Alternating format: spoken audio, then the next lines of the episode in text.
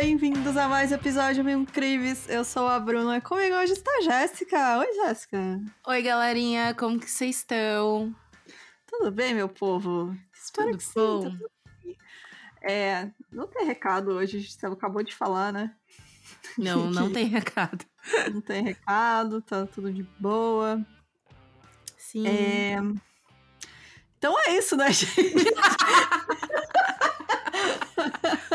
Com muitos assuntos. Temos muitos assuntos Ah, pra muitos falar assuntos. hoje, só que não. Eu até fui olhar o e-mail pra ver se tinha alguma coisa pra falar, não Nem tem. atualização sobre futebol eu tenho. Ah, Mentira, não, o... é. o Corinthians tá encabeçando o campeonato. Ai, Qual Deus. campeonato? Eu esqueci agora. Mas tá encabeçando o campeonato.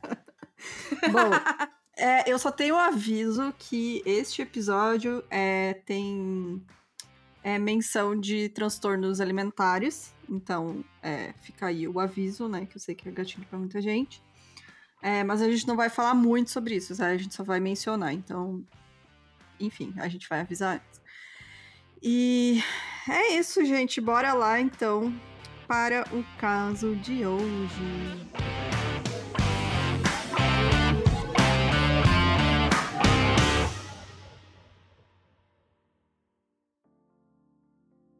A Brittany Anne Bertolotti. É, esse era o sobrenome dela, né? No italiano, né?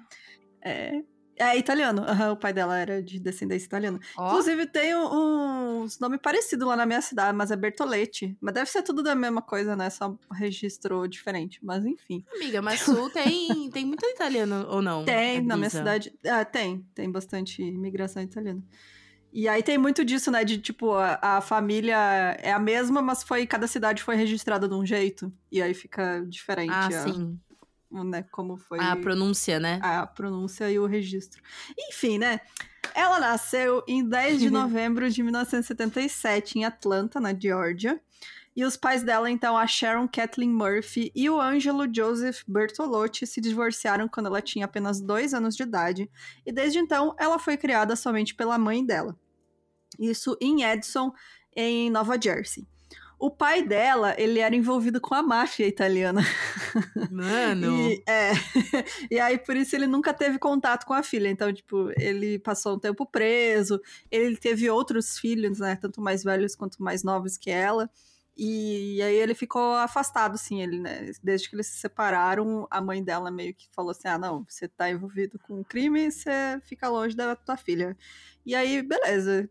Eles aceitaram isso e, e ficou assim, o contrato da família.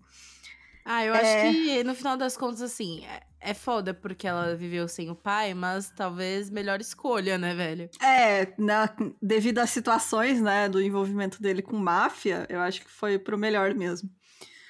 E aí, desde muito nova, ela já sabia que ia ser atriz. É realmente daqueles casos que você pega que desde criança, né, a pessoa tem aquele talento, né, que você percebe. Não é algo que a, ah, foi a mãe que colocou nela. Não, foi realmente ela, assim.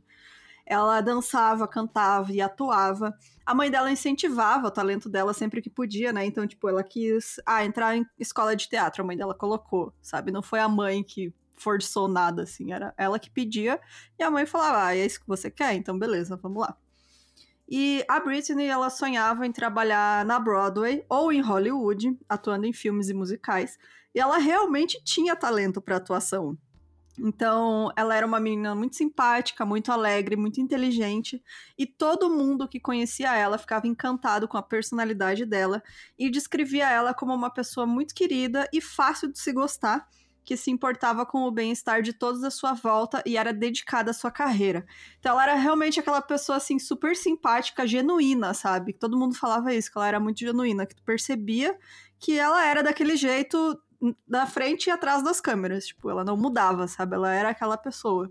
E É, todo mundo não foi gostava aquela muito. criança que a mãe força, né? É, exato. Ela não era nada forçada, era o jeito dela, assim. né? Era...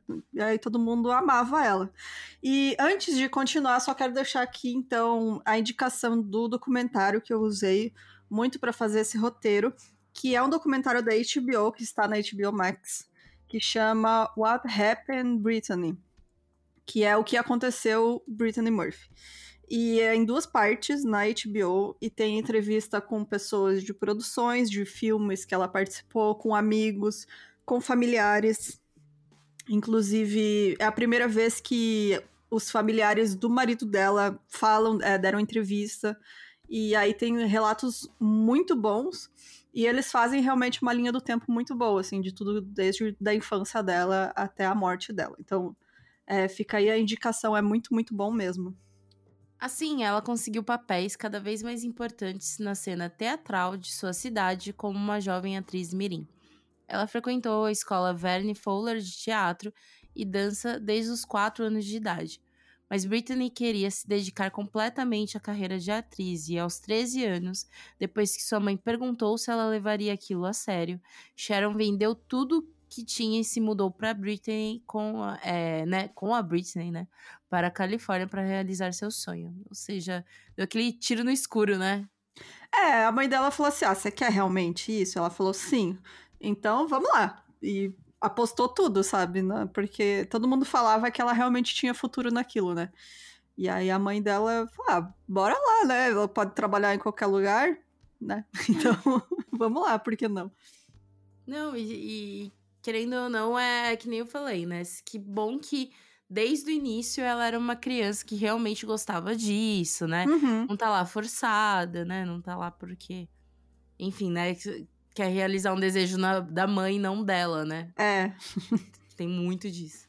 Britney conseguiu fazer seu primeiro papel na TV no mesmo ano, em 1990, na sitcom Drexel's Class da Fox, que ficou ao ar dos anos 90 e 92.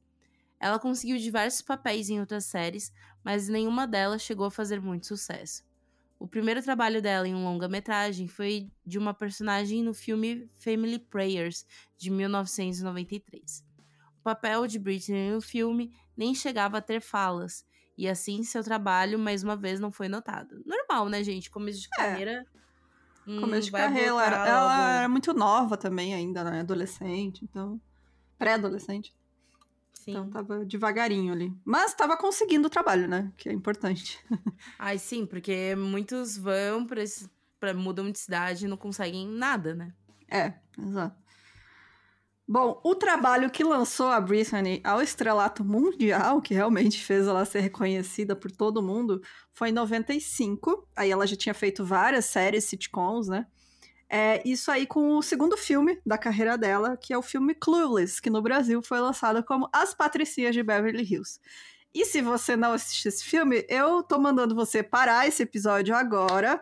Vai lá assistir As Patricinhas de Beverly Hills, porque é um filme maravilhoso, gente. Sério, é muito bom. Sim, quem, é... quem, quem discorda está errado. Mudou muito uma geração aí dos anos 90. Exato. Você gosta de Meninas Malvadas? É a Meninas Malvadas dos anos 90, né? É, Exato. Então, é basicamente. A Meninas Malvadas é mais da nossa geração, né? Porque foi começo dos anos 2000. E era a Lindsay Lohan, que basicamente é a Brittany Murphy da nossa geração. É... Mas o, é, é, o Patricinha de Beverly Hills foi um. Nossa, na época foi um sucesso gigantesco e até hoje, né? Tem até gente hoje, que... gente. É muito bom, é, sério. Tem umas lojas que direto fazem coleção de roupa ainda, é. e tudo mais. Porque era aquilo que eu queria me vestir que nem elas. É. oh, os figurinos do filme são lindos, cara. São. Sim. E, enfim, né? Nesse filme, ela interpreta a Tai, que é uma adolescente meiga e bem ingênua, que ela acabou de ser transferida de outra escola. E aí a protagonista, que é a Cher, interpretada pela Alicia, Alicia Silverstone, e a amiga dela, Dione, que é interpretada pela Stacey Dash, elas escolhem a Tai para passar por um makeover, né, e transformar ela e mudar completamente o estilo dela para fazer parte do seleto grupo das patricinhas da escola, que são as meninas ricas, né? E é muito bom. Gente, esse filme é surreal, porque tipo, é, é realmente o retrato da menina rica, né? Que não sabe como viver a vida, assim. Ah. É, não, ela, eu lembro que o meu auge pra mim era a Cher escolhendo roupa pelo computadorzinho. Pelo computador, que é a primeira cena, né? Ela bota lá, é, vai botando ela como bota. ela ficaria com, com, dando match na roupa, né? Do, do guarda-roupa dela. É Sim, é muito bom, bem gente. aquilo de grupos do colégio, enfim. É. Fora que a Alice Silverson era, tipo, a musa. É, da época, né? Da época. É, e enfim, foi um mega sucesso esse filme. E, inclusive, no documentário tem entrevista com a Amy Heckerling, que escreveu e dirigiu o filme. E ela conta que a Britney foi a garota perfeita pro papel da Ty. Porque ela queria ela fala assim que todas as outras que fizeram testes para personagem antes pareciam que estavam tinha alguma coisa falsa nela, sabe? Ela queria aquela, aquele negócio genuíno assim, que fosse realmente parecesse uma menina ingênua, sabe? Para interpretar a Thay, porque ela precisava de alguém assim. E a Britney caiu como uma luva, porque ela realmente ela era mais nova que todo mundo ali do, que estava é, começando a carreira, né? Ela era mais nova. Ela também ela era emancipada e por isso ela não frequentava a escola. Ela recebia os livros didáticos é, em casa e aí precisava apenas entregar as tarefas em dia. E assim ela não tinha a mesma experiência de vida que as outras garotas da idade dela. Então ela realmente era mais ingênua que as outras garotas da idade dela, né? Então ela era perfeita para aquele papel. E, a, e ela, tipo, muito. É, sincera, assim, né? A atuação dela. Tipo, você realmente acredita que ela é aquela menina, né?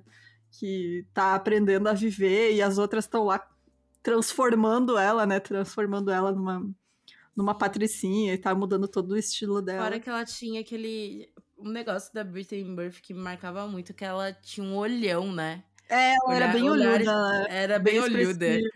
E para mim, olhão remete muito a isso, né? Lembra criança, né? Lembra. É um cachorrinho, né? No, no gatinho é. te olhando. Né?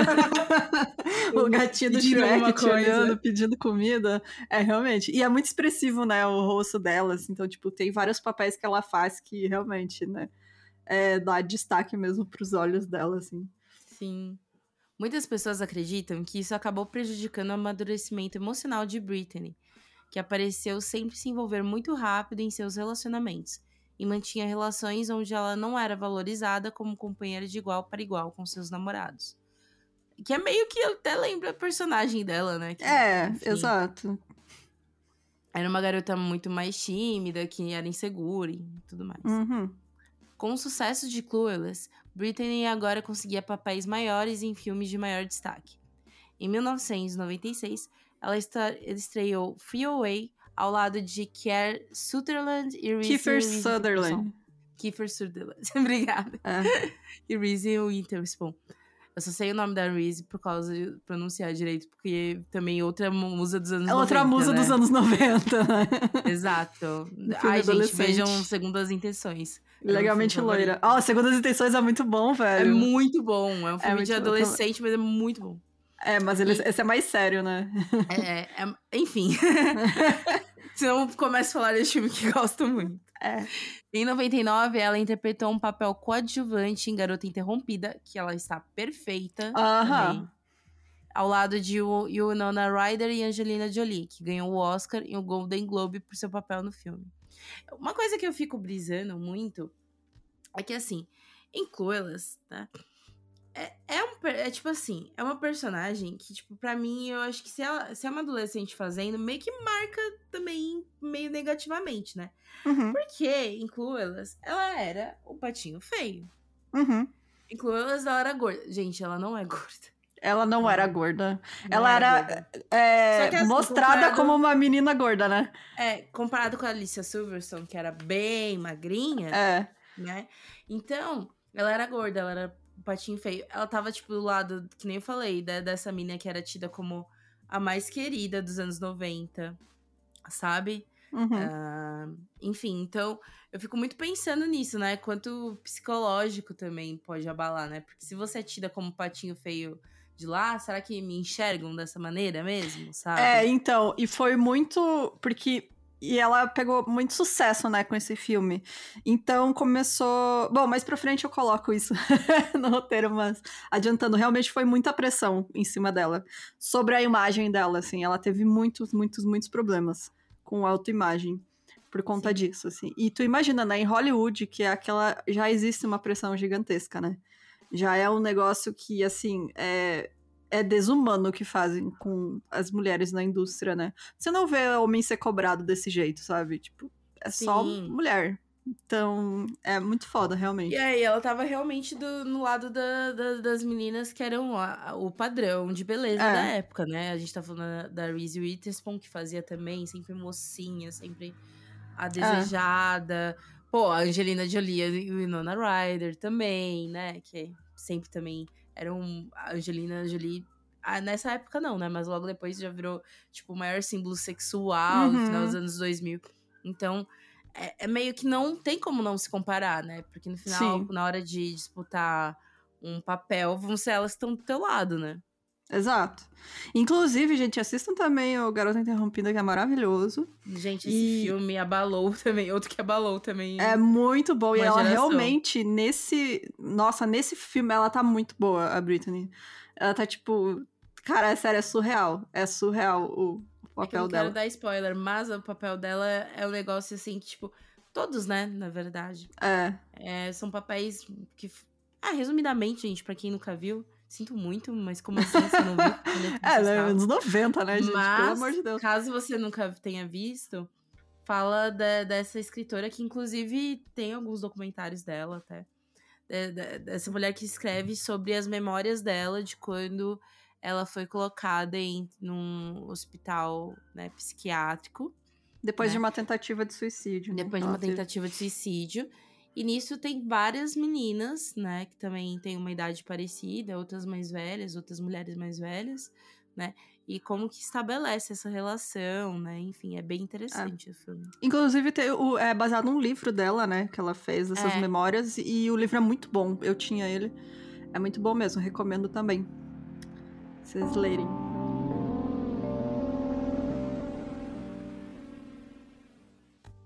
Aí, em 2002, ela conseguiu, então, outro papel que foi um destaque, assim, gigantesco para ela, que foi em Eight Mile, que é o filme do Eminem, pra quem não sabe. O Eminem sofrendo preconceito por ser branco. É, preconceito por ser branco.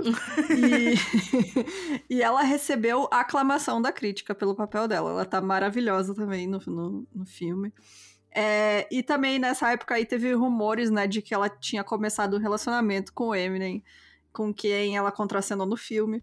Ela não negou essas afirmações, ela disse só que, tipo, ah, pintou um climão entre a gente, tá? A gente meio que se pegou, assim, nas filmagens, durante as gravações, mas não passou nada disso, sabe? Não chegou a virar um relacionamento, não teve romance, não tem nada. Foi, tipo, vaza, né, galera?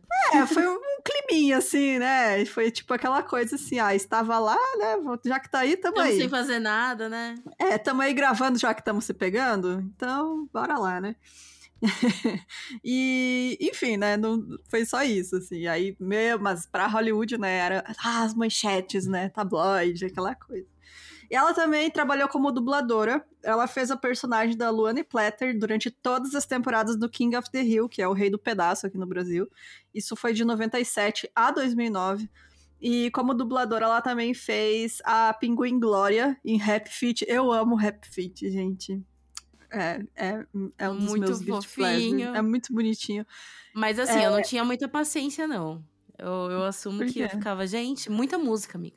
Muita Mas aí música. que tá, as músicas são boas, eu não me importo. De musical, musical de bichinho, feliz da vida, assisto, nossa, musical de animação, cara, tipo, Corcunda de Notre Dame, melhor filme que existe. Ah, mas Corcunda é muito bom. Pois é, animação e tal. Mas aí você me bota ver um, um musical de pessoa dançando e Não, não quero ver, não. Acho muito chato. Vai ter que ter um bichinho, tem que ter tem desenho. Tem um animalzinho ali. é, tem que ter um. Enfim, né?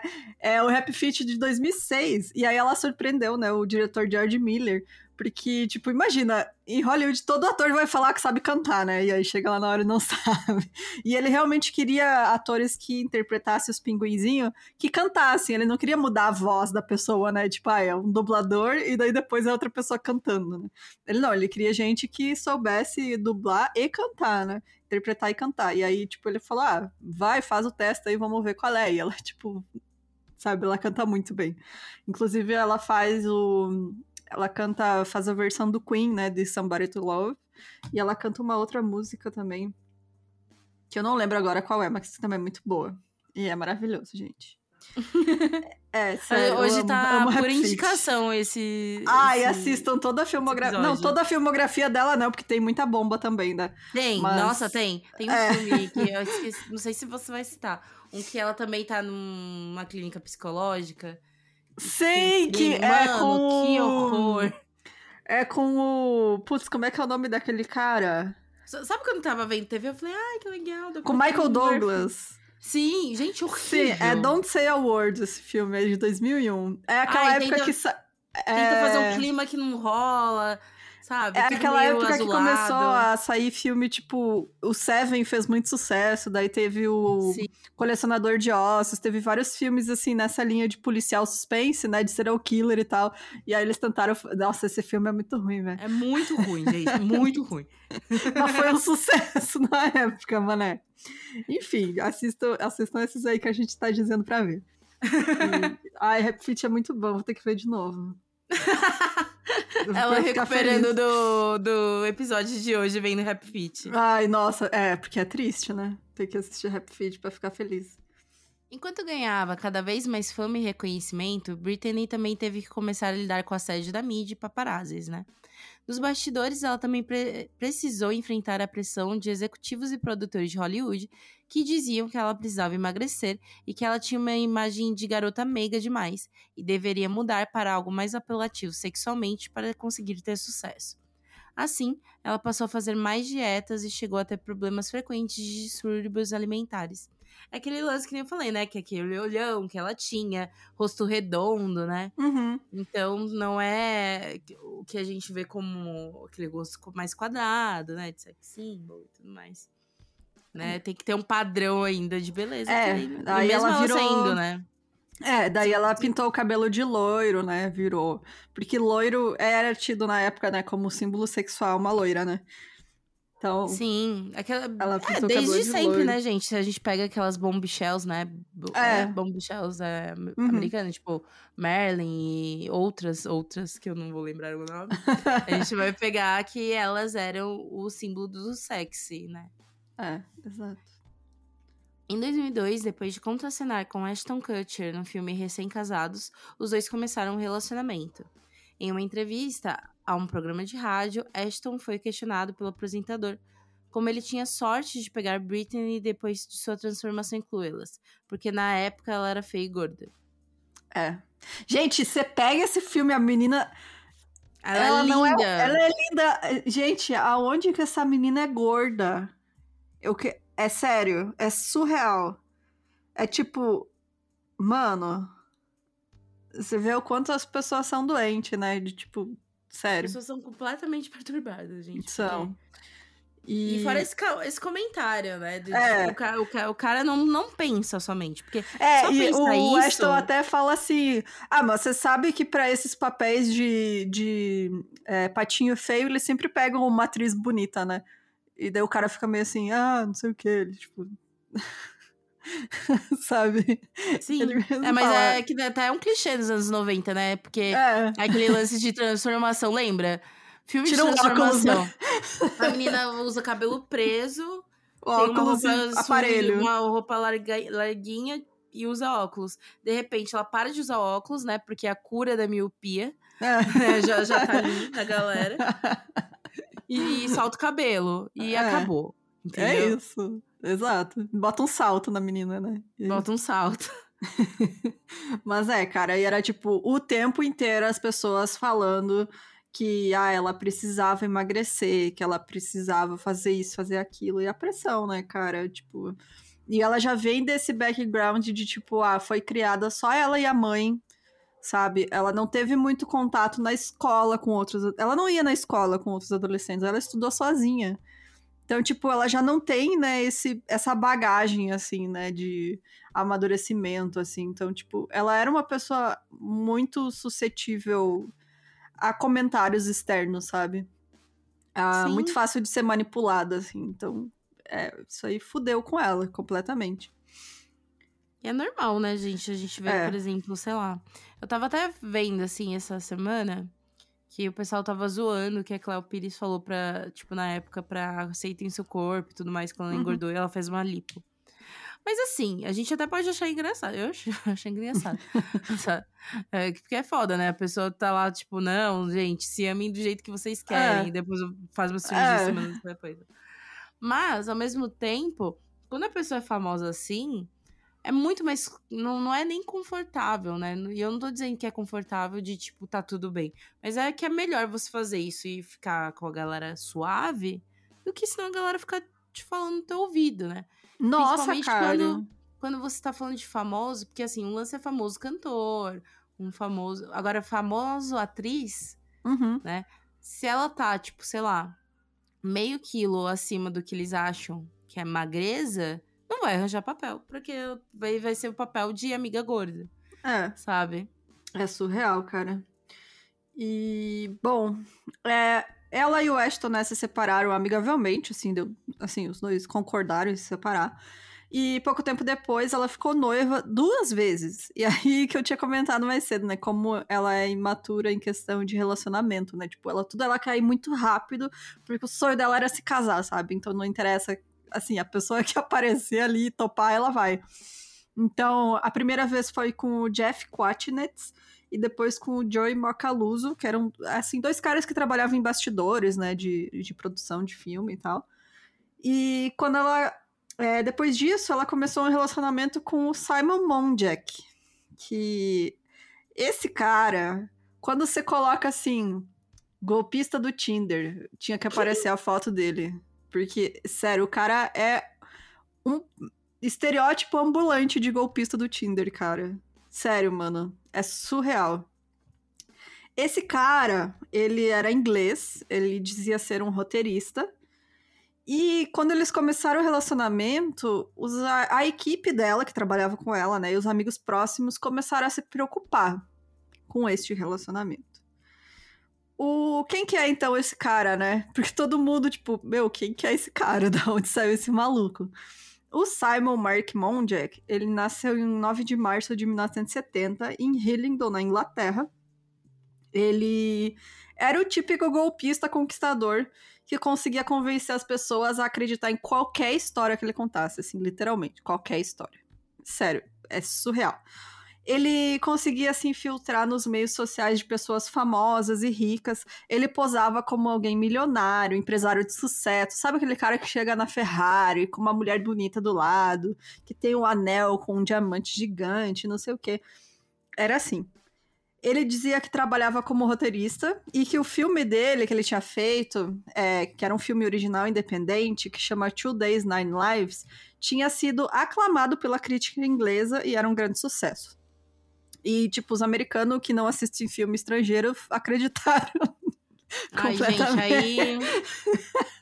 aí é uma burrice, né, E não precisava nem ver legenda, né? Porque é inglês, mas eles não assistem. É. Ah, é. Americano. Por isso que, tipo, filme gringo nunca dá certo lá, gente. É, foda. É, na verdade, esse filme dele nem recebeu muita atenção, e a pouca atenção que ele conseguiu foi as pessoas falaram que era tão ruim e mal feito que nem precisava ter tanta atenção. que era realmente horrível. Mas assim, esse cara, no documentário tem relatos, né, de pessoas que trabalham na indústria de cinema e tal, e tem um cara que é produtor, eu acho, que ele conta que tipo, ele recebeu uma ligação de um amigo dele, que era inglês, e o amigo falou assim: Ah, eu tenho um amigo meu que está aí em Hollywood, tá com a noiva dele. E é, eu falei para ele de você, leva ele para jantar e tal, pra vocês conversar, se conhecer, não sei o quê. E, e, enfim, né? Aqueles contatos, né? E aí o cara, beleza, levou o Simon e a noiva dele, que não era Britney nessa época. E aí ele fala: ah, o cara chegou numa Ferrari, a mulher era maravilhosa, tinha um, um diamante no dedo, não sei o quê. E ele fala que o Simon não parou de falar a noite inteira sobre ele mesmo e contando histórias assim surreais, histórias que assim é, você fica acredita na hora, mas depois você fica pensando assim, não, cara, não pode ser verdade. Realmente não era nada verdade. E era o cara passava a balela em todo mundo, assim, passava a conversa em geral. Ele conseguia é, te convencer. Bom de papo, convencer a fazer qualquer coisa, cara. É, era surreal mesmo. É, é bem isso, né? Aqueles golpichinhas procurando uhum. uma melhor uhum. oportunidade para se dar melhor. Exato. Ele se dizia herdeiro de uma grande fortuna e em várias ocasiões afirmava que quase havia morrido de câncer e só foi salvo por um tratamento experimental que usava barbatanas de tubarões para cura. Uhum. Ai, gente. É claro. É. Ele sabia como se aproximar das pessoas e viu em Britney a oportunidade para alcançar a vida de sucesso que sempre quis, né? Tipo, mulher carente, sabe? Uhum. É, esses caras procuram mulher carente e que se sente insegura né? Exato. Ela, uma atriz que diretamente é chamada de feia e tudo mais. Enfim. Uhum. Ela ainda morava sozinha com sua mãe, que sempre a apoiou, e as duas pareciam extremamente manipuláveis e fáceis de controlar. Brittany confiava muito facilmente nas pessoas e tinha uma carência afetiva que a fazia entrar de cabeça em seus relacionamentos. Assim, Simon conquistou Brittany, aos poucos, as pessoas próximas que trabalhavam ou eram amigas de Britney perceberam um comportamento controlador do Simon. Com poucos meses de namoro, ele já havia afastado ela de algumas pessoas e controlava seu telefone e e-mail. Se alguém quisesse falar com ela, teria que falar primeiro com Simon. Britney ficava cada vez mais isolada inalcançável. Velho, que absurdo. É. é mas é que é isso daí, né? Da, tipo, relacionamento aquele relacionamento que é abusivo, mas a pessoa não percebe, sabe? Exato, porque é aos poucos, né? Uhum. E ele, tipo, não batia nela, sabe? O, o abuso dele é psicológico completamente, porque ele realmente minava a autoestima dela para poder controlar ela mais facilmente, sabe?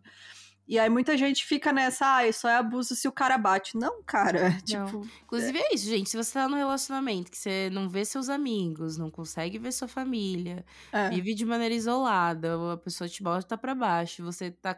Se você antes tinha mais autoestima do que agora, vamos repensar. É.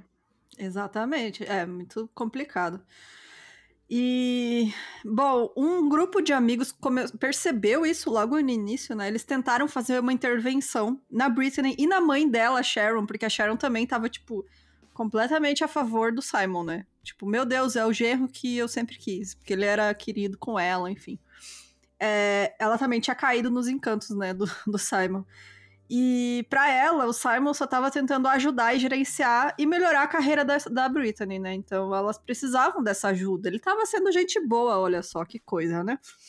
Hum. E aí esses amigos muito preocupados tinham conseguido várias informações preocupantes sobre o Simon.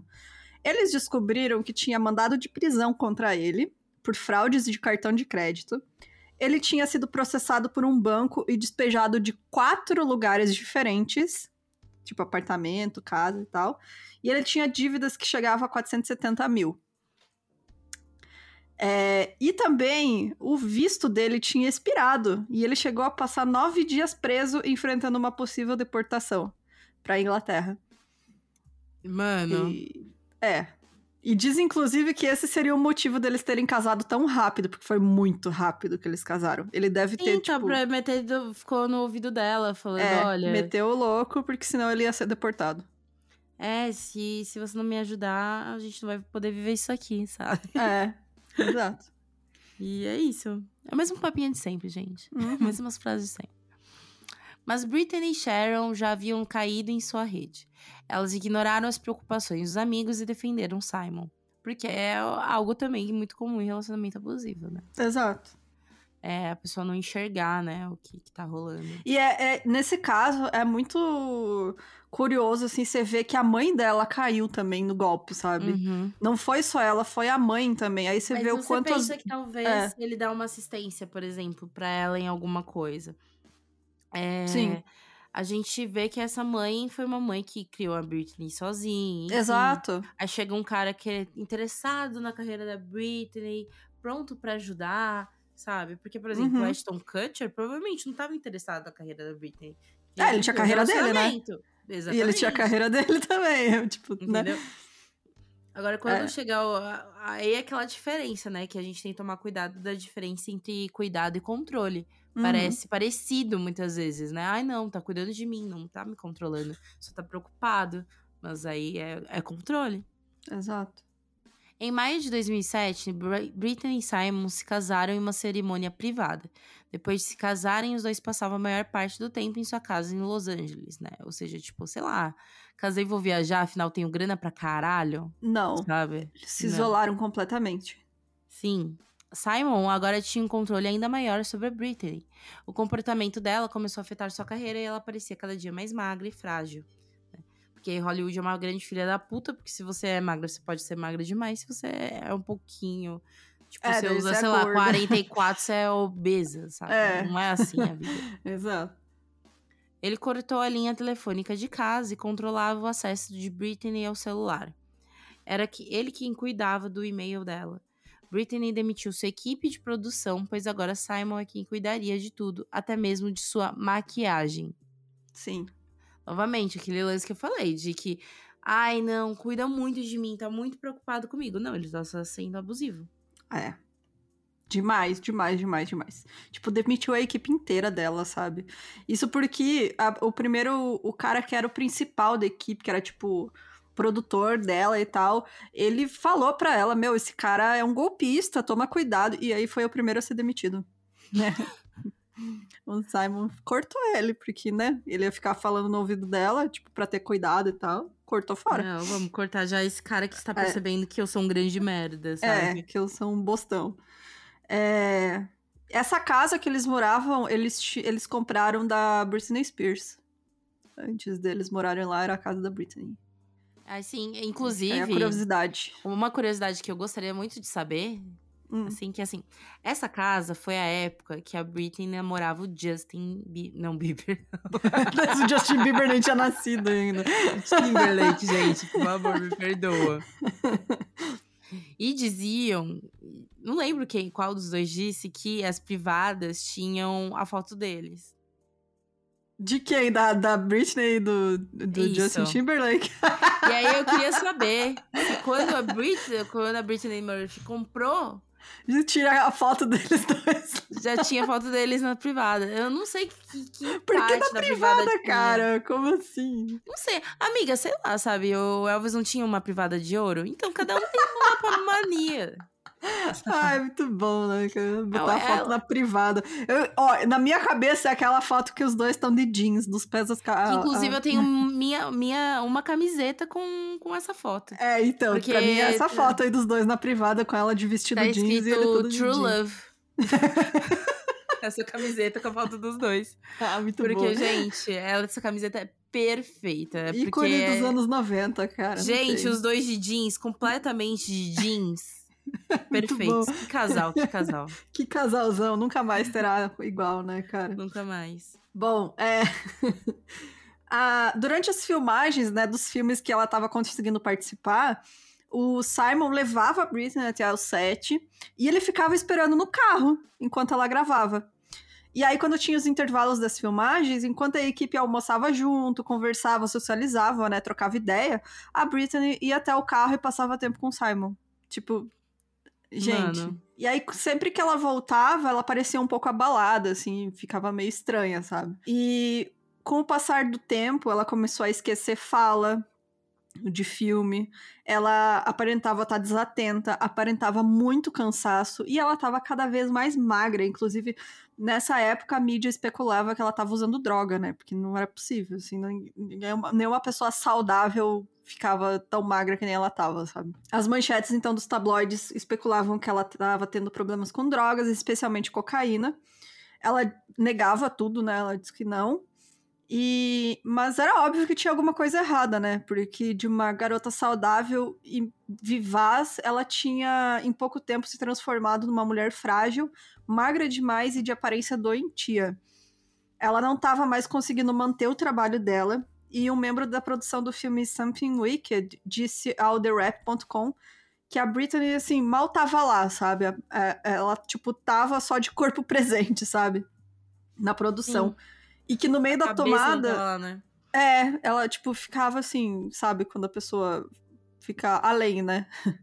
E que entre as tomadas, né? Entre as gravações, ela meio que entrava e saía de consciência, assim, sabe? tipo, desacordava do nada, sei lá, e às vezes, sabe quando a pessoa tá olhando pro nada e de repente volta assim?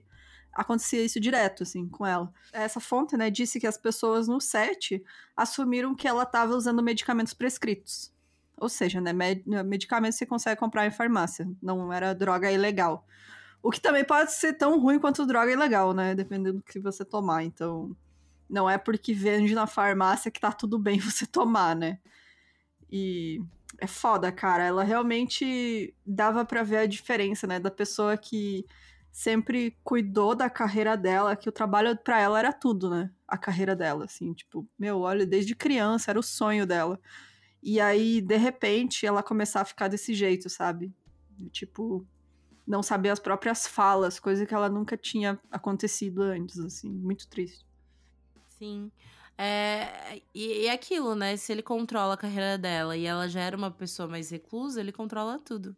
Uhum. Né?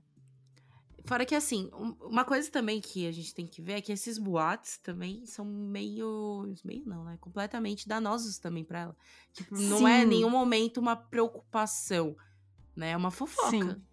Inclusive, no documentário tem uma das pessoas entrevistadas é o Pérez Hilton, que era muito famoso na época, né? Pérez que era, tipo, escrotíssimo. É, e eu, inclusive, eu achei, hum, assim, muito boa a entrevista dele, porque ele realmente, ele admite que ele era escrotíssimo, ele fala, não, cara... É, hoje, hoje em dia ele, porque, gente, na é. época... É, era horrível. Engano, a, a, a, esse lance de, tipo, tentarem tirar a guarda da, dos filhos da Britney Spears foi tudo iniciativa, tipo, no começo do Paris Hilton, sabe? Era ele que botava fogo nas coisas. Era, uhum. Aí depois teve um clipe que ele participou, assim, ela carregando ele na coleira e coisas do é. tipo. Mas na época, e, ele é. começava, ele falava que a Britney Murphy era alcoólatra.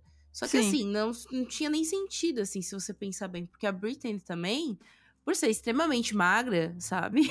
É. Ela não, não ia estar tá alcoólatra, assim, desse jeito, né? Do jeito que ele falava. Sim. E Mas aí... é, é bom no documentário, é muito bom ver essa. Ele, assim, falando o quão realmente ele admite que ele era horrível e que ele sente vergonha de que ele, do que ele fazia na época, sabe? Sim, e ele dizia que é... Era o pensar dos anos, dos anos é, 2000, ele fala Era exatamente shade, era shade. É, que era Entendeu? outra época que na cabeça de ninguém naquela época passava... Ele, ele até fala assim, eu nem via essas pessoas como pessoas os famosos, né? Porque ele botava, botava as fofocas. Tipo, ele via como personagens. E eu também era um personagem na minha cabeça. Só que ele, ah, eu fazia isso para eu conseguir dormir à noite, sabe? Eu pensava assim para conseguir viver. Porque senão, se eu pensasse o que eu tava fazendo, eu não ia viver comigo mesmo, né? Então, mas, tipo... é isso. Tipo mas só pra atualizar, gente, Paris Hilton, lá nos, no, nos anos. É, é, o que a gente tem de TMZ hoje em dia, sabe? É, exato. De tipo, fofocas de famosos norte-americanos. Só que acontece. O Paris Hilton, ele tinha o blog dele, Paris Hilton, na época. E o que rolava é que ele era um fofoqueiro. Ele era, tipo, sei lá, um Gloss da vida, sabe? Uhum. Que a gente tem hoje em dia. De fofoqueiro. Só que ele era extremamente maldoso. É. Então... Ele fazia então montagem nas fotos, né? Tipo, botava Sim. cigarro na boca da pessoa, escrevia por cima, drogado, esse tipo de coisa. Assim, era horrível, gente, horrível. Enfim. Então, em nenhum momento era tipo, ai, alguém se preocupando porque ela está magra demais, né? Mas é uhum. é isso, se ela tá magra demais, é que ela é uma drogada. Se ela tá um pouco acima, nossa, ela se largou, né? Ela Eu vejo muito que aconteceu com a Amy Winehouse também, né? E também. com a Britney Spears também, né? Toda, mas na real, toda mulher famosa que passou por algum problema, né? Um transtorno psicológico ou é, problema de vício, de alguma coisa, é tipo, só pedrada na cabeça, né, cara? Não tem uma pessoa dessas se preocupando uma... realmente com o bem-estar delas. Tem um episódio do South Park em que é, fala da Britney na época, né? E aí, esse episódio mostra, tipo, todo mundo sugando a vida da Britney, porque aí, no final das contas. Ai, gente, ninguém vai reclamar de spoiler de South Park, né? No final das contas, ela era, tipo, um. Como é mesmo? Um, uma oferenda? É, uhum. um, enfim né, para que tivesse boa colheita, né? mas que era, mas que, que é. mas basicamente era assim, tipo, a Britney levou um tiro numa cena e ela ficava só com metade da cabeça, sabe? O cérebro uhum. dela saiu. E aí vinham os repórteres entrevistar ela e aí ela não respondia e falava, olha, ela está completamente drogada, sabe? É bem isso, sabe? É, tipo, exatamente. Ah, ela não reconhece os próprios filhos, ela assim, é metade do cérebro, sabe? Foda, então, né, cara? Então é muito isso, sabe? Do tipo. pegar o famoso e gastar até não poder e mais. E depois dizer, nossa, olha que pena, morreu. Nossa, quem diria, né? O que será que aconteceu? Tipo, sabe? Como se a mídia não fosse responsável, né, pelo bem-estar dessas pessoas. Né? Seu comportamento errático e as intervenções de Simon nas produções fez com que Britney não conseguisse mais papéis de grandes produções. Ela precisou trabalhar em filmes de baixo orçamento para conseguir pagar as contas. É, desculpa te interromper, é só que antes de continuar, é, eu esqueci de botar aqui, mas no documentário mostra. Teve um filme que ela fez antes dela começar a fazer esses filme B aí que vai direto pra locadora. Ela era um filme independente, assim. Aí o Simon tava sempre me enchendo o saco lá na, na produção, né? Sempre lá aziando em volta. Inclusive tem entrevista com a maquiadora puta da cara, né? Falando que tipo, uhum. o cara fez um trabalho bosta de maquiador, porque não, ele não sabia o que tava fazendo. É, porque maquiagem de, de, de TV, né, é, cara? Não é passar uma base no negócio. Às vezes é a luz, depende de Exato, coisa, é, ela fala, qualquer maquiador de TV vai estar tá maquiando a pessoa e olhando pro lado para ver como é que vai ficar na câmera, sabe? Porque tem uma câmera apontando para eles e eles vendo no monitor Exato. como é que fica. E ele não, ele fica, nem olhava, só olhava pra frente. E aí o diretor do filme fala, ele tava muito puto já com o Simon. E aí chegou uma hora que eles tinham que fazer uma cena meio é, se beijando, assim, né? Ela e o outro cara, o protagonista. E aí o Simon falou que não, que ela não podia. Ela disse, né, que ela não podia fazer essa cena, porque cena íntima é só com o marido dela. Mano, não tem. É, ela não podia nem fazer cena beijando o cara. E aí o diretor ficou muito puto. E aí ele saiu puto. Daí ele, tipo, fez questão de falar na frente do Simon que eles iam ter que dar um jeito de substituir ela, porque não dava para continuar assim. E daí o Simon, não, não, ela vai fazer sim, não tem problema, ela faz. E daí, tipo, ela acabou fazendo a cena, sabe? Mas até isso ele controlava nela, sabe? Até isso, cara, tipo. Você é atriz, que é o que ela sabia fazer da vida. É.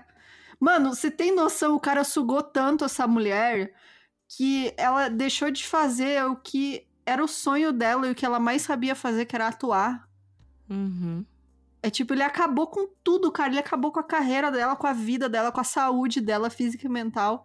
Com a vida dela, né? Porque, para mim, o culpado é ele. Não foi Sim. assassinato direto, mas o culpado é ele.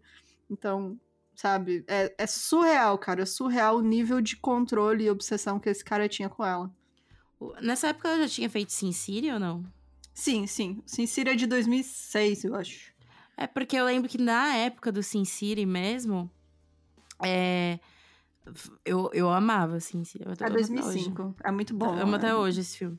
É muito e bom. aí, quando ela foi Sin City, tinha ela, Jessica Alba, né, e uhum. tudo mais. E aí eu lembro que foi a primeira vez que eu vi que ela tava, tipo, fazendo um papel meio sensual, sabe? Foi, Porque... foi. E aí, e aí eu, eu me lembrei disso agora, né? Se ela já tinha feito esse filme ou não, né? Yeah. Porque era, provavelmente com o controle dele ela não faria o Sin City, por exemplo. Não, ele não ia deixar ela fazer. Ela nem ia conseguir, né? Porque ele já enchia tanto o saco nas produção que, sabe, ela começou a perder muito papel. Porque, tipo, você tem que pensar que tem os bastidores, né? Quando o Simon começou a interferir nas produções, as pessoas falam né? Sim. Quem trabalha na indústria. E aí começou a espalhar essa notícia de tipo, não contrata mais ela porque o marido dela é louco. E ele vai atrapalhar a produção. E ela começou a perder muito papel, assim. Ela não recebia mais papel grande, assim. É, porque eles vão grande. preferir um cara que, sei lá, um cara que é. Ai, ah, aquele ator é escroto, tá, tá toda a equipe mal. Tá, tá, tá, mas entrega tudo que ele precisa. Exato. Entrega. É. Né? Agora, não adianta ela ser bacana e tudo mais, tendo que o marido dela fica impedindo as coisas. É, e ela começou a dar problema também. Ela chegava atrasada, ela não sabia as falas dela. Ela, tipo, tinha esses momentos que parecia que ela nem tava lá, sabe? Tipo, era surreal mesmo, assim, o, o nível de decadência que ela ficou, sabe? Então, realmente, ela começou a perder papel. Ela não conseguia mais trabalho. Por isso que ela começou a fazer esses filmes B, assim, que é direto pra locadora, né? Essas bombas. É. É tipo quando o Nicolas Cage tenta recuperar dinheiro. é verdade, ele faz qualquer bosta, né, cara? Nossa, tem, tem tá filme sem fazer nada. É, às vezes eu tô vendo filme e tem o Nicolas Cage, né? Por exemplo, agora, inclusive, vai lançar um filme dele que ele interpreta ele mesmo sendo chamado para ser um, um. Como mesmo? Um espião. Então, assim, eu já, já, eu já falei que eu quero ver. Eu quero ver isso. Ai, não tem como ser, não ser ruim, mas é por isso que a gente quer ver, né? Exatamente. Mas é bem isso, sabe? Tem aqueles filmes do Nicolas Cage que a gente vê que, ah, não, ele aceitou porque é um filme bom. E ele aceitou porque ele tá com alguma dívida no, no, no bar do canto, sabe? Exato. É, voltando, em 2009, Britney foi escalada para protagonizar o filme The Color, que seria filmado em Porto Rico. Era filme B também? Esse, não, não era uma produção menor, assim, mas não era um filme B. Ah, inclusive, é, quem fez depois foi uma menina do Crepúsculo, não sei qual, mas foi uma atriz que fez Crepúsculo. Amiga, mas que, qual que sobrou, tirando a, a outra lá? Aqui. Deixa eu ver. é a... Uh, Rachelle Lefebvre. Ai, amiga. Lefebvre. O que, que ela fez? Não sei, gente. É uma ruivinha. Ah, deve ser a ruiva do Crepúsculo. é a ruiva do Crepúsculo. Provavelmente. Provavelmente. Brittany, sua mãe Sharon e seu marido Simon foram todos até Porto Rico, né? A sua grande equipe. E logo nos primeiros dias de filmagem, Simon foi bêbado até o set e arrumou confusão, o que causou a demissão de Brittany do filme, mano. É, que aí foi essa outra moça, a ruiva do crepúsculo, substituiu ela. E, e assim, é, eu vejo, eu vi muita gente, assim, nas próprias matérias que eu tava pesquisando sobre esse caso, que as pessoas falam assim, é, por mais bosta que seja um ator, tipo Jared Leto, dificilmente a pessoa vai ser demitida num filme. Tem que ser, tipo, extremo pra pessoa ser demitida do filme, Exato. Sabe? Então, para isso ter acontecido, realmente é porque não tinha como manter ela lá com esse cara, sabe? Não tinha condições. E aí eles meio que se obrigaram a demitir Mas a gente sabe que também que pra demitir mulher é muito mais fácil, né? É, sim, óbvio, né? Gente, eu não aguento mais ver o Jared Leto, pelo amor de Deus. Gente, sabe? 300 cara... acusações de, de abuso de menor, tá aí, suave. É, o cara tem uma seita aí, sabe? Inclusive, tem que fazer episódio sobre ele, né? Sim. Essa seita dele aí vai dar merda ainda um dia. Estamos ah, só vai. esperando acontecer. Gente, mano, o mano mandando rato pra galera, sabe? Mandando lá pra. Ai, mano, que preguiça desse cara, velho. Deixa esse cara lá, vai, sabe? Vai se fuder, mano. Que ódio. O único, ó, os filmes bons dele é o Psicopata Americano e o Clube da Luta, porque ele apanha até morrer, né? É só isso. ah, que prazer. que prazer ver ele morrendo na tela. Que delícia. Mas sério, gente, depois se, se tiver algum fã de, que direto tem alguma desavisada. É. Gente, eu falo desavisada porque, querendo ou não, ele foi um ícone também na época, né? Durante é. tempo. É, e aí, gente, eu também era uma desavisada. Mas aí procura acusação, Jared Leto, menor de idade. É uma beleza. É. Enfim. Em 29 de novembro, Britney e Simon voltaram para Los Angeles depois de uma estadia em Nova York. Os paparazzi que esperaram para encontrá-los foram mantidos afastados pela segurança da American Airlines por causa de uma emergência médica. Os funcionários do serviço de emergência que entraram no avião acharam que Simon estava soando muito incoerente. Bêbado, né, gente? É, então, eu acho que era mais é, por remédio, sabe? Ah, sim. Quando você tá grog, assim. Eu acho que era o que, o que os dois estavam fazendo.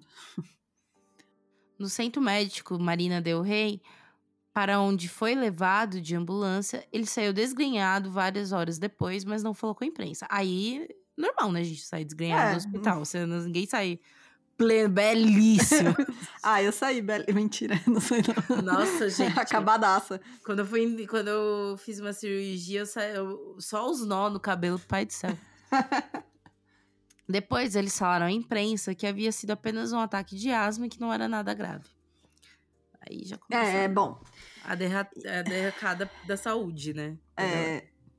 E aí, é, eles voltaram às manchetes, então, às 8 da manhã, no dia 20 de dezembro de 2009, quando a Sharon, né, a mãe da Britney, ligou para os serviços de emergência de Los Angeles.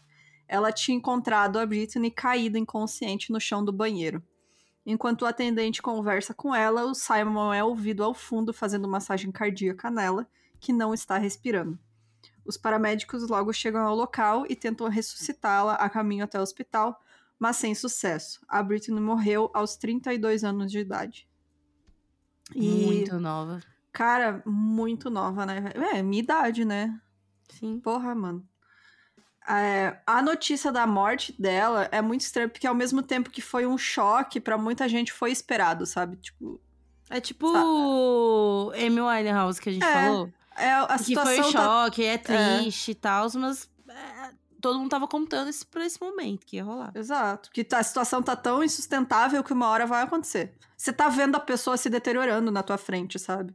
Todo mundo tava vendo ela cada vez pior de saúde. Uma hora ia acontecer. E para as pessoas que trabalhavam em Los Angeles e testemunharam nessa decadência da saúde física e mental dela, não foi uma surpresa saber da morte dela. Apesar de triste, não foi surpresa.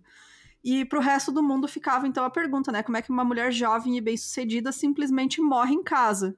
E aí a resposta mais óbvia, na hora todo mundo pensou, foi overdose, que é o que grande parte dos artistas tem, né? Que morre de overdose.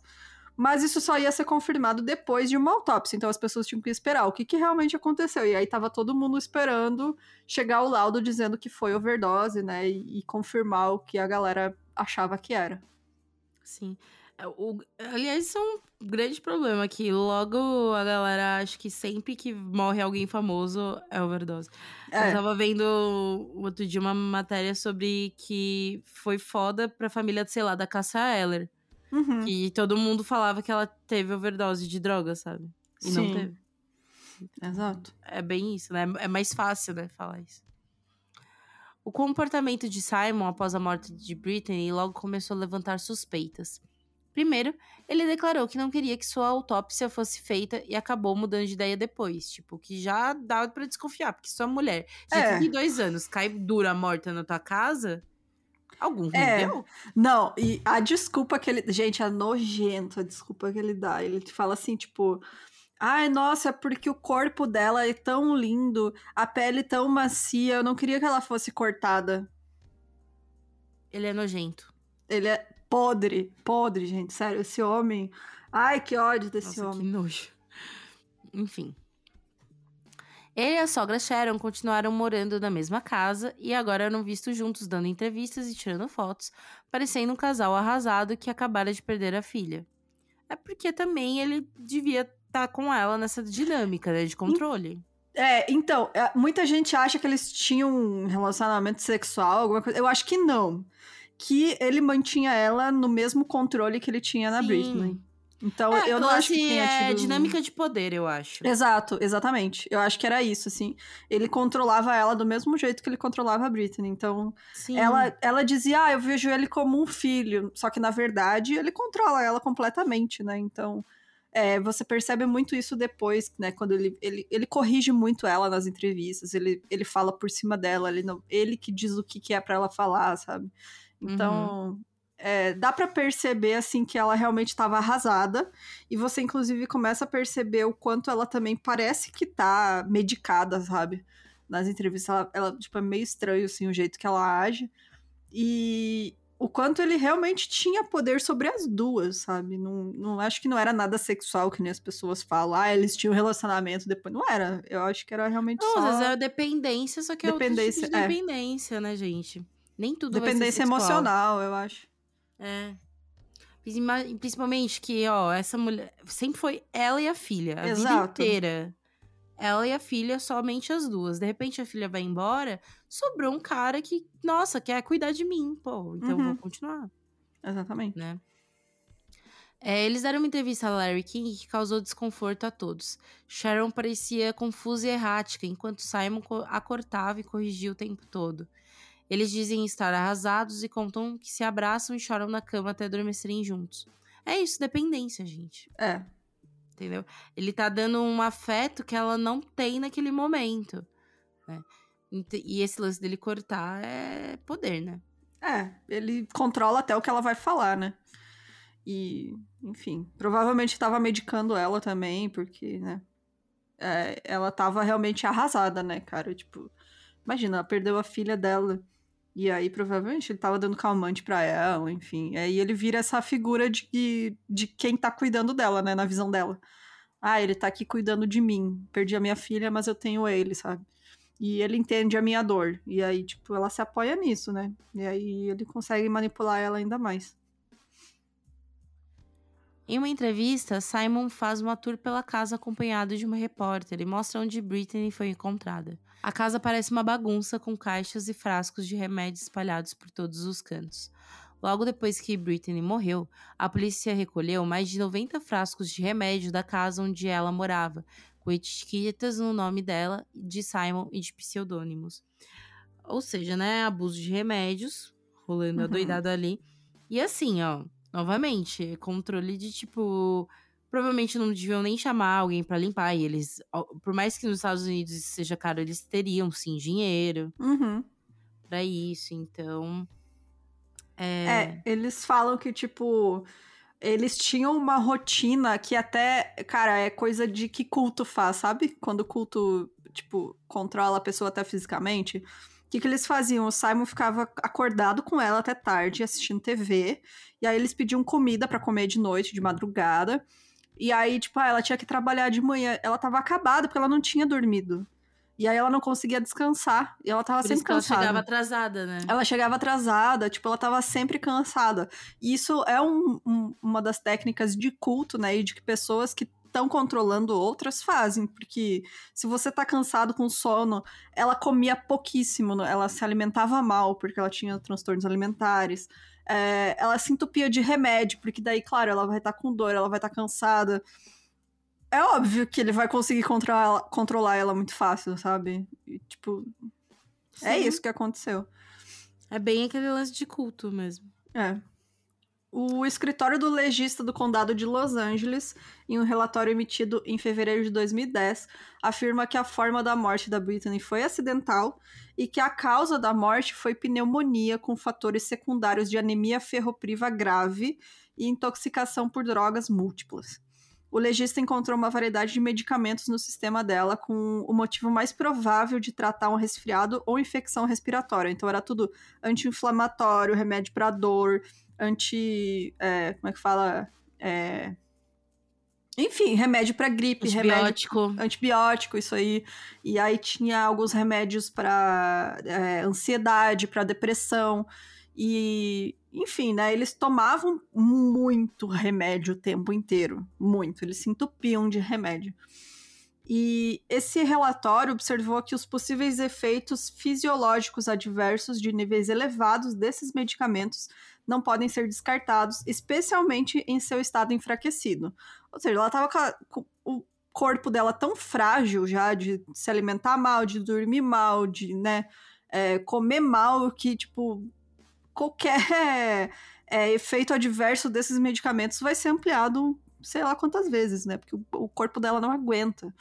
Então, muitas pessoas não aceitam o relatório desse é legista, né? antibiótico, né, gente, por exemplo. É, exato. Eu já, eu já tive, tipo...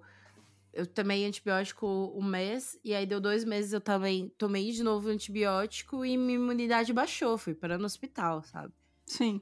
Então, por causa disso, sabe? É, medicamento tem que tomar um cuidado, né? E nos Sim. Estados Unidos até que tem um cuidado bem me melhor do que aqui no Brasil. Em relação ao controle de medicamento, né? Uhum. Mas, para quem é rico, não tem problema, né, gente? É, eles usavam, né? Tipo, lá. É, tem até em Hollywood tem, né? Serviço especializado para conseguir remédio pra gente famosa.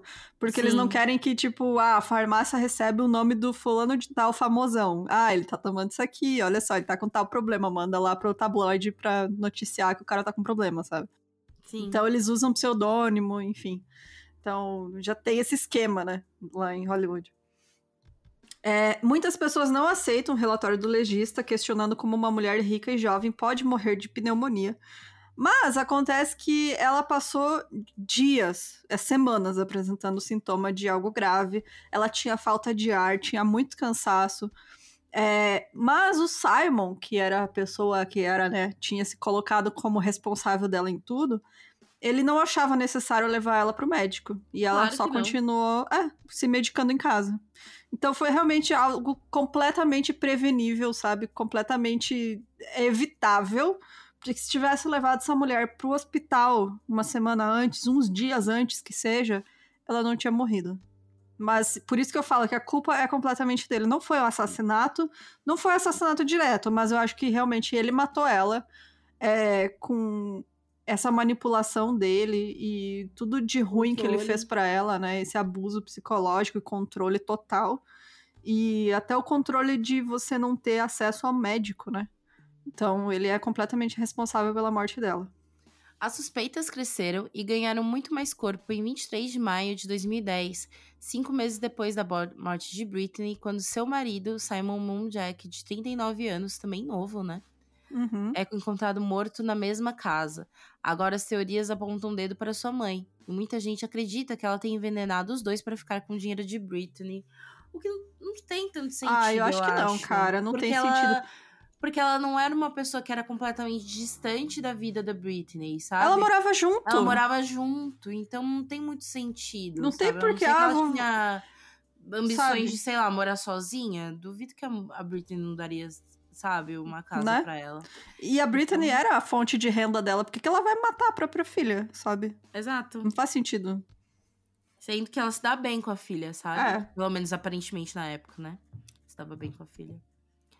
O relatório do legista descobriu que a causa da morte de Simon foi pneumonia aguda e anemia grave, as mesmas causas apontadas na morte de Britney. As pessoas começaram a questionar como um homem com o dobro de tamanho da esposa poderia morrer exatamente da mesma maneira. Também. Ah, é porque, Porque né, os dois estava- levando a mesma vida, né, cara? Como é que você vai morrer do mesmo jeito? É isso. Tipo, os dois levavam a mesma vida de merda. Estranho seria também. se os dois tivessem, um tivesse com a saúde plena e o outro não. É, exatamente. Tipo, ele também abusando de remédio. E tanto que depois da morte dela, as pessoas falam que ele, ele não saía mais de casa. Ele ficou completamente isolado, ele nem saía do quarto, assim, às vezes, sabe? Então o cara tá, tipo, lá preso dentro de casa por meses. Sim, mas é aquele lance também de que o abusador, e quando eu falo de abusador, gente, não tô falando que ele fez algum abuso, enfim, sexual, coisa do tipo, Psicológico, né? o abusador, né? O abusador, quando ele perde também a, o objeto, né, dele, Uhum. ele vai ficar mal. Porque ele É. não- perdeu parte do controle que ele tinha, sabe? Perdeu o objetivo dele, né, também. O Exato. que, que ele vai fazer da vida dele agora? Que ele não tem Se mais. antes era né? controlar alguém, agora com quem eu vou controlar, sabe? É. Então, por isso que também acho que esse lance com, com a mãe dela foi muito esse, essa questão de poder, né? Uhum. E é, pra mim não é estranho ele ter morrido do mesmo jeito, porque os dois se entupiam de remédio o tempo inteiro, levavam uma vida, sabe, péssima, se alimentando mal. Ele ainda bebia bastante, é, fumava bastante charuto e tal, então, tipo, não, para mim não é nenhum mistério os dois terem morrido da mesma maneira. Mas, né, tem muita teoria da conspiração neste caso. A que Amo. ganhou mais força. a que ganhou mais força, apoiada pela Sharon depois, né? A mãe da Britney. É de que a casa tinha um mofo tóxico que causou a morte dos dois. Ah, isso daí eu já ouvi. Foi relatado que o Departamento de Saúde do Condado de Los Angeles considerou o mofo tóxico em sua casa como uma possível causa das mortes, mas isso foi descartado pelo legista assistente de Los Angeles, o Ed Winter, que afirmou que não tinha indicadores de que o mofo foi um fator nas mortes. No documentário também eles mostram, né, a legista é, falando, não, a gente encontrou zero vestígios de mofo no, no sistema deles, de nenhum dos dois, então realmente não tem nada a ver como causa da morte. A Sharon descreveu os relatos de mofo contribuindo para as mortes como absurdos, a princípio, né, afirmou que a inspeção da casa em busca de mofo nunca foi solicitada pelo Departamento de Saúde. Mas em dezembro de 2011, ela mudou de posição e disse que sim, foi o mofo tóxico o que matou a filha dela e o genro dela. E ela entrou com uma ação contra os advogados que a representavam em uma ação anterior, contra os construtores da casa onde a sua filha e o genro morreram. E outra coisa é que, né, as acusações contra a Sharon, ou de que eles foram assassinados, mas não se sabe por quem. E foi somente depois que o Simon morreu que a Sharon conseguiu é, enxergar a trama dele de mentiras, que aí caiu o encanto, né? Ele não Caiu. tava mais ali. Exato, ele não tinha como É, manter, né? é eu acho que deve ter sido muito horrível pra ela isso, sabe? Perceber Nossa, sim. que realmente as pessoas tentaram ajudar elas a ver que ele era uma pessoa horrível e elas não enxergaram, sabe? Foi só depois que ela perdeu a própria filha que ela conseguiu enxergar isso. Então, ela vivendo só da pensão que a Brittany deixou, ela tinha que organizar os pertences da família e aí ela precisava de mais dinheiro. Então a Sharon separou algumas joias que o Simon tinha comprado e dado de presente para Brittany. E ela pediu para que um, o cara que trabalhava para ela, inclusive tá no documentário, eu não lembro o que, que ele faz ou o nome dele, enfim. Ela falou assim: Ó, oh, pega isso aqui e vende para mim, porque eu preciso de dinheiro. Ela acreditava que valia milhões de dólares. E aí o cara volta com as joias ainda nas mãos e fala: Olha, eu levei para dois clientes meus que são. que trabalham com joias e os dois falaram que elas são falsas e não valem nada. Mano, que ódio. É. E aí a Sharon finalmente entendeu quem que era o Simon, né? Se essas joias eram falsas, é, os investimentos, as ações, tudo que ele tinha afirmado que ele tinha feito com o dinheiro da Britney também era falso. Era tudo mentira. Ele Ela acabou acreditou... com o dinheiro dela. Ela acreditou é. em algo que ele prometia, né? Exato. E sabe, sei lá, para que ele tava usando esse dinheiro. A gente sabe que parte foi para pagar as dívidas que ele tinha, porque ele era um golpista, né? Então, depois que ele casou com ela, ele virou uma pessoa pública, né? Famosa. E aí você sabe onde encontrar ele, né? E é óbvio que vão vir cobrar ele, ó, você tá com a mulher famosa aí, vai pagar o que me deve. E, enfim, né? Parte do dinheiro foi para isso. A Sharon ficou no fim só com a casa, né? Que a onde a filha e o genro morreram e com os pertences que tinham dentro da casa, né? Inclusive ela reuniu todas as roupas da Britney e tal, e, e fez. Um, e vendeu tudo, assim, que foi como ela conseguiu dinheiro. Hoje em dia, acho que ela mora na Flórida, ela é, tipo, bem reclusa, ela não, não fala com ninguém, nem da mídia e tal. Tá, tipo, tentando continuar a vida dela normalmente, assim. Mas é muito. Eu acho muito triste a história da Sharon, sabe? Porque ela realmente foi uma vítima também aqui, sabe? E. né? Ficou sozinha no fim. Muito triste. É, porque ela ficou no final, não só, só sobrou ela, né? Só sobrou ela. Em janeiro de 2012, o pai biológico de Britney, né? Óbvio que esses caras vão aparecer, né? É. Ângelo Bertolotti entrou na justiça para conseguir amostras de cabelo da autópsia de Britney e conduzir um exame parcial. Depois de um tempo, um relatório independente foi divulgado que mostrava uma alta concentração de metais pesados no cabelo de Britney. Mas os metais se encontravam no comprimento do cabelo e não na raiz, o que indicaria que seriam apenas componentes das tinturas de cabelo que ela usava. Afinal, ela platinava o cabelo, né, gente? É. metal pesado. Angela acusou diversas vezes Sharon de assassinar a própria filha. Ele morreu em 2019, aos 92 anos, né? Não fez porra nenhuma a vida inteira, não quis cuidar da minha. É, ainda quis aí no final tocar terror, né? Querer fama. Que era o que realmente a Sharon falou quando ele começou a falar. Ela disse: não, ele quer fama, ele nunca fez nada pela Britney. Passou a vida inteira sem dar a bola para ela, agora ela morreu, ele quer vir falar alguma coisa? Vai se fuder. Foi isso, né? E como eu comentei, né, existem teorias de que eles realmente foram assassinados, não necessariamente pela Sharon. E aí vem é, a teoria do irmão, meio-irmão, né, da Britney, que é filho do pai dela, o Tony Bertolotti. Ele disse que ela foi assassinada, mas não pela mãe dela. Ele, em entrevista ao News Hub em 2019, ele afirma que a Britney foi morta por causa dos negócios obscuros do Simon, que ele teria que teria alguma coisa a ver com alguma dívida ou golpe que ele deu durante os anos. É, e para ele basta. Né? Oi? Ele era mafioso, né? É, o pai dele ah, é mafioso, né? É. O pai. É o pai dele que era mafioso. É, daí ele acha que também que todo mundo é mafioso. Enfim, né? É, todo mundo ele... aí, ó. Todo mundo aí é soprano.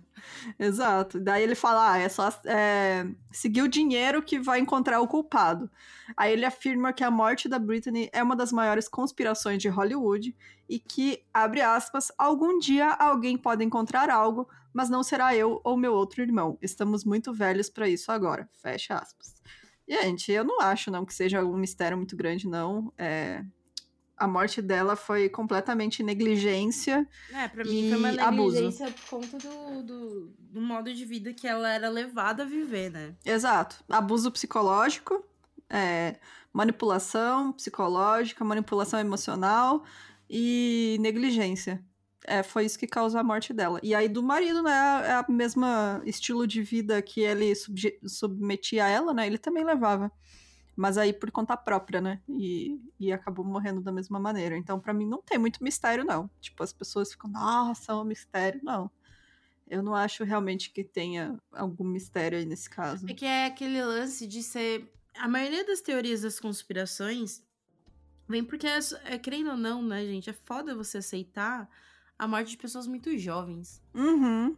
Né? Então, quando a gente fala, por exemplo, do Tupac, que a gente já falou, quando a gente vai falar, sei lá, até do, do, do Elvis, que não morreu tão jovem assim, né? Mas não morreu, né, velho e tal, Uhum. por velhice, né? É muito difícil você aceitar que aquela pessoa morreu, porque você também começa a repensar a própria vida, né? Que aí você falou assim, nossa, minha idade, sabe? Uhum. E aí você começa a pensar também, né, da- da- das nossas escolhas e tudo mais. Então, vai surgir teorias das conspirações, porque é foda aceitar. assim. Exato. A outra indicação que fica aqui no final, mas aí é em inglês, tá, gente? É o Sinisterhood, que eu amo, que é um podcast que eu adoro. Elas fizeram é, dois episódios sobre esse caso, episódio 102 e 103, tem duas partes. E é maravilhoso, assim, é, é legal porque uma delas é, trabalha com advocacia, né? Então ela fala todos os aspectos legais de tudo. E realmente indico demais, que eu adoro o trabalho delas. E o documentário, né, que a gente comentou, da HBO, é, tá aí, duas partes. Tem o do Discovery também, que eu não cheguei a assistir, mas também tá lá. E tem muita coisa, né, que acabou sendo feita é, em homenagem a ela, enfim, vários documentários aí que. Mas esses dois acho que são os mais famosos, que contou a história dela. É, então, bora lá pra os comentários do último episódio. E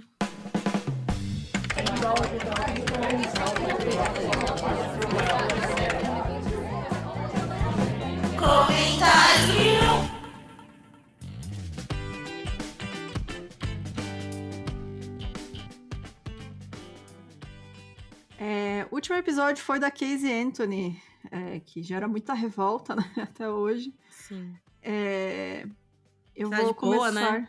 É, Agora, se eu não me engano, não sei se chegaram a falar, né, que ela tá de boa trabalhando, tipo, sim, sim. de- ela tem a própria agência de detetive dela agora. É, que Ah, coisa, que né? beleza, que coisa, não, galera? É, eu vou começar com o, com o comentário da Insetologia Oficial. Adoro, olha o perfil de insetinhos. Ai, que bonitinho. Ai, que É. amor! E a pessoa comentou o seguinte: que ódio desta mulher, é muito revoltante. Ah, quando vejo algum esquisito querendo excluir crianças de determinados ambientes, não por serem impróprios, mas pelo fato de serem crianças em si, eu falo em alto bom som. Olha que fenômeno! Não sabia que seres humanos poderiam nascer por cisparidade. Você é uma. o famoso filho de chocadeira, né? Nunca foi criança ou desgraça? e é bem isso, né, gente? Ah, criança tá chorando. Óbvio que é criança, né, mano? Ai, se, gente, se eu irrita pudesse, eu também tava chorando em lugar público. Cara, se você for child free, reveja aí, né, cara? é, puta, puta que Puta pariu, que né, pariu. mano? Sabe? Enfim. é... Deixa eu ver aqui, deixa eu procurar. A, a Lilin falou que a, que a Ariadna falou que, o- que o mais revolta ela é essa mulher ter saído impune e a criança ter perdido toda a vida, uma grande injustiça. E é isso, também é o- outra coisa que, tipo. Ah, é isso, né? Ela saiu, saiu suave, a polícia não pesquisou mais, acabou. É. É isso, galera. Bom Falou, caso. valeu. É isso mesmo, não deu certo, entendeu? É isso. Que foda, né? Sim. É... A Gabriela comentou: Meninas, EP é muito bom, completamente passada com o caso. E a cara de pau nega até hoje. Fiquei com pena dos avós da criança. Nossa, muita pena dos avós da criança. Porque, tipo. Eles se culparam muito também, né? Que não é culpa deles, mas, né, a gente entende. Mas é realmente muito, muito triste. Sim. Apesar que assim, né? Tem aquele boato, boato né? Ninguém, obviamente ninguém comprovou, né? Sobre o pai dela, né? Não, amiga, é mentira, a gente comentou no, no caso. Mas me conte, me conte. Não, era mentira, era mentira. Era mentira. Não, porque assim, tipo, eu tinha visto um documentário um tempo atrás dela, né? Sobre ela. Não dela, né, gente? Uhum. Discovery também, né, gente? Discovery aí sempre proporcionando dublagens incríveis nos co- no comentários. É, e que era isso, né? Que, tipo, ai- ainda havia desconfiança, mas ao mesmo tempo, né? É aquele lance de que quem vai acreditar nela, né, gente? Não, é, o que eu vi é que realmente foi uma estratégia do advogado e que Sim. foi tanto mentira que eles não comentaram em mais nenhum momento no, no julgamento é inteiro. foi verdade. só na abertura, só pra causar e tirar atenção e desbotar ela de vítima e nunca mais falaram nada, sabe? E, tipo, nem apresentaram prova nenhuma, nem nada. Então, é, sabe? N- Não. Nossa, Não essa foi. mulher mentirosa compulsiva. Cara, pra mim, o pior foi ela ter levado os policial lá no lugar, na, na Universal. Na Nossa, Universal, não na igreja, né, gente? ficou Não. rodando lá. Rodando, Rodando, com- lá até chegar num, num corredor sem saída e admitir. 20 minutos andando com os caras, gente. Cumprimentando as pessoas, fingindo que conhecia, tipo. Imagina, mano, mano, você tá assim, suave, alguém te cumprimenta, assim, ó. No trabalho, no né? trabalho, Passa louca ali. Gente, quem é, quem é essa louca, velho? Quem que é essa doida, vida. mano? É surreal, surreal. Pra mim é comportamento sociopata, assim, completamente. Mas ela é, né, gente? É, É. um perfilzinho bem sociopata. Exato. Porque a vida toda foi mentira, né? Sim, tudo era tudo construído uma mentira. Eu vou ler aqui, ó, da Maíra. Maíra? É, Maíra. Esperando temporada de American Crime Story sobre o caso. Alô, Harry Murphy. Um absurdo que ela tenha saído impune. É uma boa, né? Fazerem. Inclusive, eu não assisti o, o American Crime Story do. Do. Como é que é? O que tem?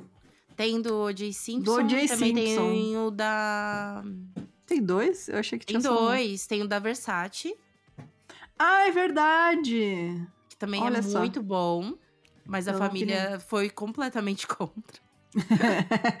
é, eu não vi nenhum. Vou, vou a família agora do O.J. Simpson eu achei muito bom, porque pega bem aspectos, assim, do livro e tudo mais, e sociais, né? Que é o que Uhum. mais pega, né, do, do. Sim, nesse caso. Ah, tem mais algum que você quer, sa- quer que Nossa, gente, eu travei aqui. Mais algum que você queira ler? Um comentário que eu ia falar até, que o Rodrigo Grilli comenta. Esse podcast já não teve? Não, Não. não teve. Mas acontece isso direto, assim, de tipo. Gente, a gente já falou disso, sabe? É, a gente, a gente mesmo teve se o- questiona às vezes. É. Vídeo que teve o episódio da. Como é mesmo? Da Ana, Ana Catarina? Como é mesmo o nome dela? Ah, gente? Dária, Dária. Da Dária. É. Da Que Dária, foi que eu um cheguei assim, ó. Chegando aqui, ó. Falando, amiga, eu vi esse episódio dessa mulher, a maior serial killer que já existiu. Ai, amiga, eu já gravei sobre esse episódio, sobre esse caso. Eu, caraca, velho. É, depois que a gente lançou, eu lembrei que já tinha. Mas é É, isso, né? é porque, né, é, como tem bastante é, podcast de crime, a gente meio que acaba cobrindo os casos que já foram cobertos por outros. Enfim, né, gente? Cada um dá o seu toque pessoal aí de contar a história. Então pode acontecer, você pode ter ouvido de outro Sim. podcast e achar que a Aí gente fez. inclusive, é só um salve, galera. Calma aí, que nem tudo é plágio. É, não precisa mandar pra gente, ó, fulano fez um episódio, plágio. Não é tudo Aí você plágio, vai ver né? a fonte da fulana, é o mesmo livro que a gente É, leu, é o mesmo exato. documentário que a gente viu. Então não tem muito como a gente fugir. O diferencial, o diferencial é esses comentários, ora toscos, ora muito bons, que a gente Exatamente. dá. É, então, é, baixa a bola aí, tá, gente? Depois a gente. É, a gente agradece quando mandam, né? Ah, ou acho que foi plágio, mas quando a gente vai ver. Realmente, Plágio vai ser assim, ó. Se, se tiver uma historinha parecida com a da Fabi, se tiver alguma piada ruim, tipo a minha, né? entendeu? Aí você vai, porra, é um plágio, entendeu? É. Não, mas dá pra ver quando é também. Ou, e dá pra ver quando é só questão de, ah, a fonte é a mesma. A gente consegue perceber. Então eu agradeço quem manda.